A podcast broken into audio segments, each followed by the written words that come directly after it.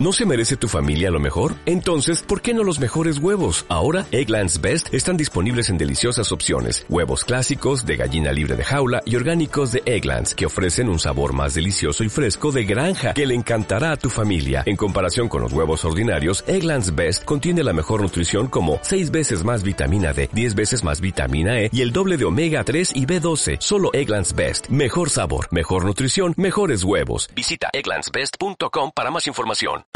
Eh, Adriana Gutiérrez Cadavid es la directora de ProExport.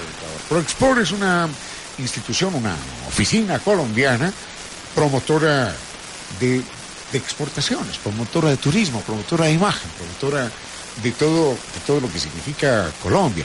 Creo que la ha interpretado mi doctora Gutiérrez. Claro que sí, Ramiro. Muchas gracias por la invitación. A tus radioescuchas un saludo especial. Claro que sí, nosotros somos eh, la entidad del gobierno colombiano que promociona las exportaciones colombianas hacia el mundo, el turismo y la inversión extranjera hacia Colombia. Es decir, hacemos promoción para captar inversión extranjera hacia Colombia. Entonces, tenemos una oficina, tenemos 28 oficinas, una de estas es Ecuador y, yo soy la directora de la oficina de Ecuador. Y estas relaciones con Ecuador están increciendo. Increciendo para ambos, para, para ambos partes. lados, Exactamente. claro. En cuanto a exportaciones, pues tenemos una balanza eh, creciente para ambos países. Ha ido creciendo el eh, intercambio. El, el, intercambio de bienes y servicios. Servicios cada vez se vuelve más importante. Eh, la balanza para Ecuador, a pesar de que es deficitaria frente a Colombia, porque somos países con procesos de industrialización distintos. De todas maneras, ha sido creciente para Ecuador. Estamos junto con el gobierno ecuatoriano identificando nuevas oportunidades para productos ecuatorianos en Colombia, aprovechando a, ese país como plataforma exportable para llegar a terceros mercados. Entonces, estamos haciendo un trabajo muy cercano con el Ecuador para identificar esas oportunidades. Mm, conozco muchos empresarios ecuatorianos que tienen sus oficinas en Colombia, muchos empresarios colombianos que oficinas aquí en nuestro país, en Ecuador. Claro que sí, es un, son mercado, es un mercado natural. Eh, que, que, creo que lo único que nos falta es que la frontera terrestre ya sea, ya no haya frontera Sí. terrestre y podamos circular Si, libremente. si por- hasta la bandera, hasta la bandera es prácticamente igual. Exactamente, así es. Mm, Alguien señalaba que, que entre todos los países de América, desde, desde Canadá hasta Tierra del Fuego, no existen dos países más hermanos que Ecuador y Colombia. Así Y es. creo y, que y es... culturalmente más parecido. Por supuesto, por supuesto. Porque es que si uno, si uno ve, yo creo que el tema gastronómico, el tema cultural, hay muchos, hoy hay muchas familias colombo-ecuatorianas. No solamente asentadas en la frontera, sino que hay un relacionamiento importante entre ambos países en temas culturales, en temas comerciales, en Es temas... que, es que dicen que los colombianos tienen muy buen gusto y, y con las Claro lindas sí. ecuatorianas pues no hay nada más que hacer. Y, y es así porque son, son colombianos casados con ecuatorianos, así que así, así es. Claro que sí. Adriana Gutiérrez Cádiz, y en plan de turismo, cuando la gente oye turismo en Colombia piensa en San Andrés y Cartagena. Bueno, hoy no tanto, ¿sabes, Ramiro? Hoy, hoy yo creo que Sí, el sistema ha cambiado. por eso. Inclusive la mentalidad del turista ecuatoriano que viaja hoy a Colombia es un turista que busca otras cosas. ¿sí? Nosotros, además de tener sol y playa, que es, digamos, que el destino predilecto por los ecuatorianos y por muchos turistas En- del En el mundo, mundo, claro. eh, tenemos también eh, destinos de sierra que hoy son importantes para el turista ecuatoriano. Mire, hoy, hoy no, ayer recibí el correo electrónico de una un- de un oyente, doña Berenice E, dice Berenice E, que nos dice que ha recorrido la zona cafetera, el eje cafetero, ya nos contará usted cuáles son los encantos de esa zona, y que ha llegado hasta la ciudad de Medellín.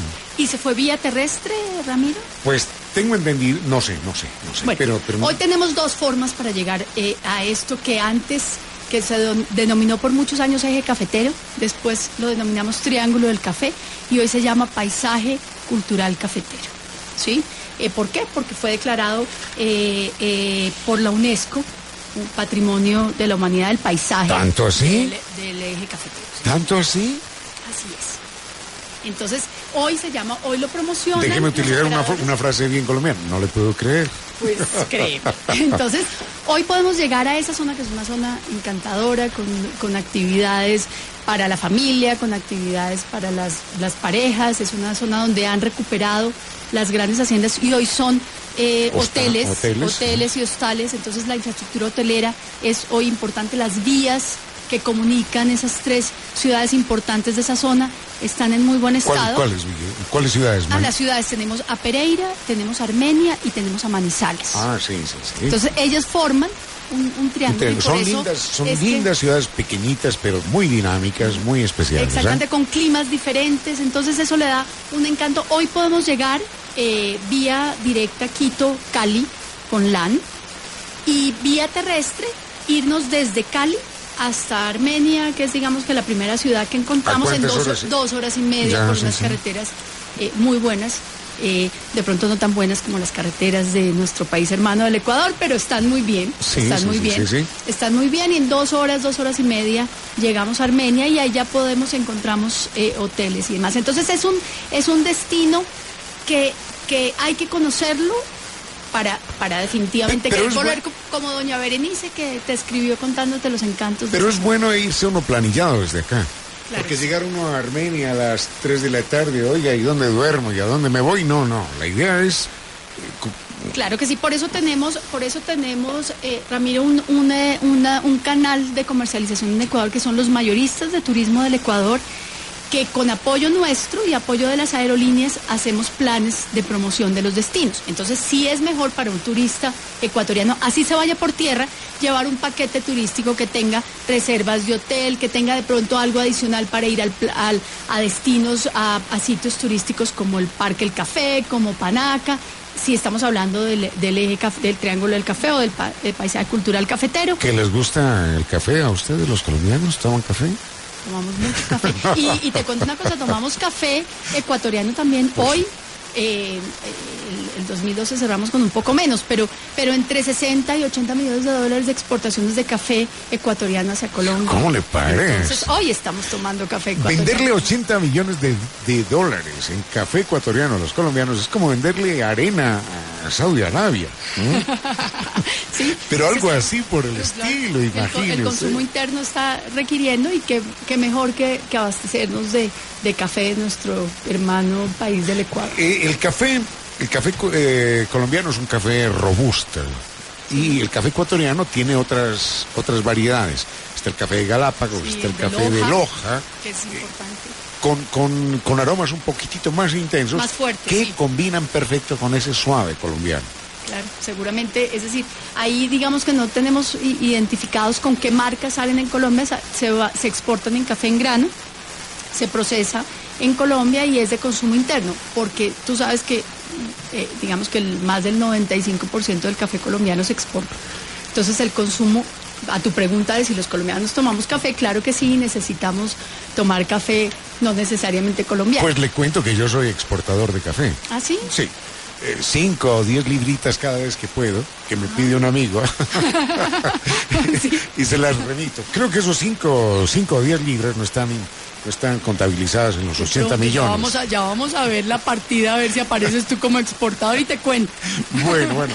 Y de ahí Medellín, decía usted. Medellín porque es otro destino de cierre importante y hoy, y hoy eh, es importante y vengo a contarte además una noticia para, no solamente importante para Medellín, sino para Colombia entera y es que el primero de marzo Medellín fue eh, calificada en un concurso que adelanta el Urban Land Institute, una, organización sin ánimo de lucro que hace este tipo de, reconocimientos junto con la revista del Wall Street Journal y el Citigroup. Fue calificada como la ciudad más innovadora del mundo en el 2002. Del mundo. En una, y te cuento un poco el proceso, porque bueno, ya uno, bueno, de la ciudad más, pero de, de cuántas ciudades nominadas, bueno, teníamos 200 inicialmente.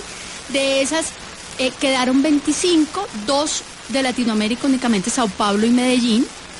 De ahí quedan como tres finalistas, Tel Aviv, Nueva York y Medellín. Y ya la última etapa fue a través de una votación en las redes sociales. Obviamente ahí nos volcamos todos los colombianos también a votar y queda Medellín como la ciudad más innovadora. Pero versus Tel Aviv y versus New York, ellos también tienen sus, fans, ¿no? Claro, por eso. Entonces, o sea, creo que 700 mil votos más o menos eh, se logró desde Colombia para esto, pero me imagino que, Latinoamérica también votó por por Medellín y, quedamos como como como la ciudad más innovadora. Sí, aquí aquí los criterios que tuvo el, el Urban Land Institute fueron eh, básicamente todo ese proceso de transformación que ha tenido Medellín en las últimas dos décadas. El metro, el metro de Medellín, por ejemplo, es, es un ejemplo para el mundo, ¿eh? no solo para, para, Colombia, sino, sino para el mundo. Eh, más que el aparataje técnico, más que toda la ingeniería, la cultura que ha generado el metro. La cultura, tú que, que, seguramente, no sé si ha sido últimamente a Medellín, pero, pero el metro de, de Medellín es un metro mejor cuidado que muchos de los metros de ciudades europeas. ¿Cómo que mejor cuidado? Nueva York tendría que quitarse el sombrero y París y Madrid y, digamos que No solamente eso, sino que eso va unido, todo ese tema de movilidad en Medellín está unido a los proyectos de inclusión de los barrios marginales a, la, ciudad como tal, a través del metrocable y a través de lo, de lo, último que se construyó, que fueron las escaleras de la Comuna 13 de Medellín. Entonces lo que estamos haciendo es, eh, y eso fue uno de los criterios, era ver cómo Medellín ha logrado incluir esto, sobre todo los adolescentes y los jóvenes de esas, de esas eh, eh, barrios marginales a la, a la sociedad de Medellín con todo lo que eso implica. Imaginemos... parques, bibliotecas, centros culturales. Claro, claro, claro. Cuando usted señala lo de las escaleras, aclaremos esto. Son barrios empinados como aquí San Juan o subir por, por, por, las casas o algo así por el estilo. O Selva Alegre pero mucho más empinados, mucho más, empinados. Entonces antes la gente pues tenía que caminar y caminar y caminar. Ahora son escaleras mecánicas abiertas para la gente. Exacto, antes la gente se demoraba en bajar de su casa, que estaba en estas, en estas en esas lomas. en esas lomas, se demoraba dos horas en bajar a coger el transporte para llegar a sus sitios de trabajo. Hoy se demora minutos en bajar y coger su transporte, entonces se le ha facilitado a la gente el poder acceder. Es calidad de vida. Y debo señalar, debo señalar también de paso, y esto es una, una gran alegría, es lo que más me gusta de esa ciudad. Eh, en los barrios más pobres, están las bibliotecas más lujosas. Eso es, eso es, eh, eso es algo que eriza la piel de, satisfacción. En los barrios más pobres, las bibliotecas más lujosas. Y eso ha cambiado.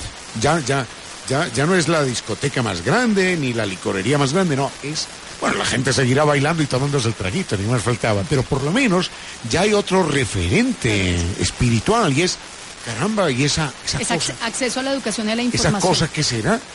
Y, encuentran una biblioteca que no la van a encontrar en muchas partes del mundo. Exactamente. En los barrios más deprimidos. Y eso empieza a elevar a la gente. Y hoy desde el metro, desde el metrocable uno puede observar hacia abajo esos barrios recuperados totalmente con vías de acceso eh, para la gente, con esas bibliotecas de las que tú hablas, con parques bien, bien cuidados, con centros culturales. Entonces, esos fueron todos los criterios que tomó. Es decir, eh, la innovación es, es renovación, es progreso, y eso fue lo que se, se tomó en cuenta. Hay problemas en Medellín, hay problemas, no vamos a, a, pintar esto así como Disney World, no, aquí no es el pato Donald ni Mickey Mouse bailando con caperucita roja, no. Allá hay problemas en esa ciudad, ¿no? Eh, pero lo que se ha hecho es importante.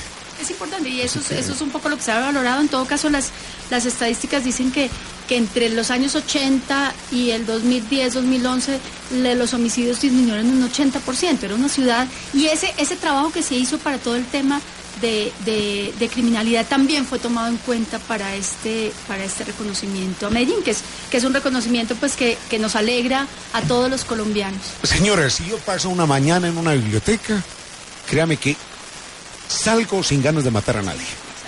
Esa es la cosa, esa es la cosa. Si tengo una biblioteca al frente, no tengo por qué salir a matar al vecino ni a pelearme con él. Me voy a la biblioteca y vivo los momentos más placenteros y toda esa semana no pasa nada en mi cabeza que sea violencia, nada, nada. Es eso, las bibliotecas, eso hay que entenderlo, que en Quito no tenemos. Las bibliotecas son eh, fuerzas generadoras de nuevos seres humanos. Así que gracias. Usted de un lugar que se llama, me dijo Sonsón. Bueno, no, yo soy de Bogotá, pero mi ah. familia, eh, y por eso mis, mis apellidos también son de esa zona, así que para mí también es un orgullo este reconocimiento. Mi mamá es de una, de una población de Antioquia, el departamento cuya capital es Medellín, que se llama Sonsón. Ya, muy bien. Así que abrazos a, a Sonsón, a Bogotá, a Medellín, ¿a dónde más? Perfecto, no, no, una, solamente una, una, última, una última cuña respecto de Colombia, que de pronto en algún momento, si podemos tener otro espacio, profundizamos, pero solamente para, para contarle al Ecuador y de pronto a la comunidad colombiana que hay en el Ecuador, y es que eh, la campaña de turismo, que no sé si tú recuerdas, de Colombia el riesgo es que, es que te quieras quedar. Muy bonito. Esa campaña evoluciona, eh, termina su ciclo en el 31 de diciembre del año pasado y evolucionamos a una campaña de realismo mágico. Suena como estamos hablando de seguridad, ahora estamos hablando de realismo mágico, sí, porque, porque ya el mundo entendió que en Colombia eh, Colombia es un país seguro para visitar y pues los, los, incrementos del flujo de turistas hacia Colombia lo demuestran. Entonces pasamos a realismo mágico unido a una marca que hoy nos acompaña también de la respuesta es Colombia. Entonces cuando queramos buscar una experiencia única, en el mundo. Puede haber tortugas en todas partes del mundo, pero las tortugas de Bahía Solano son únicas. Yo las conozco, las tortugas de las tortugas Caná de Bahía Solano. Esa es parte de los destinos que hoy promocionamos. Si la quiere, si quieres vivir esa experiencia, la respuesta para ti va a ser Colombia. Entonces, esa es nuestra nueva campaña. Muy bien, eh, doctora Adriana Gutiérrez Cadavid, gracias por estar acá. Gracias, es un placer. Eh, eh, su presencia y las noticias que nos cuentan. Gracias, Ramiro, a ti por la invitación. A usted, señor.